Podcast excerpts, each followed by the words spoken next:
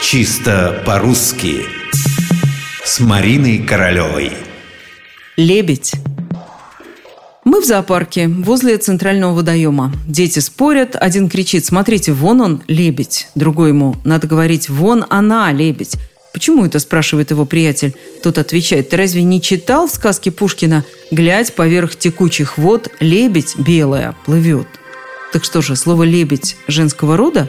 И надо говорить «белая лебедь», не вижу белой лебеди? А это как посмотреть. Самый краткий и четкий ответ дает орфоэпический словарь под редакцией Аванесова.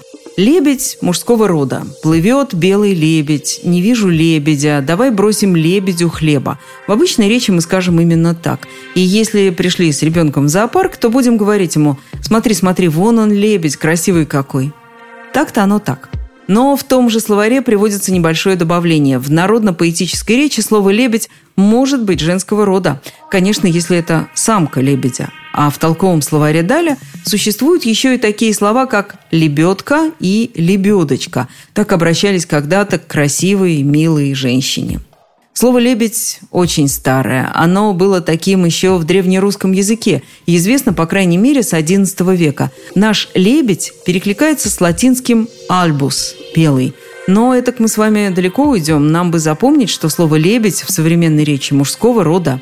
Вот в стихах и песнях – там, пожалуйста – там белая лебедь очень даже возможно.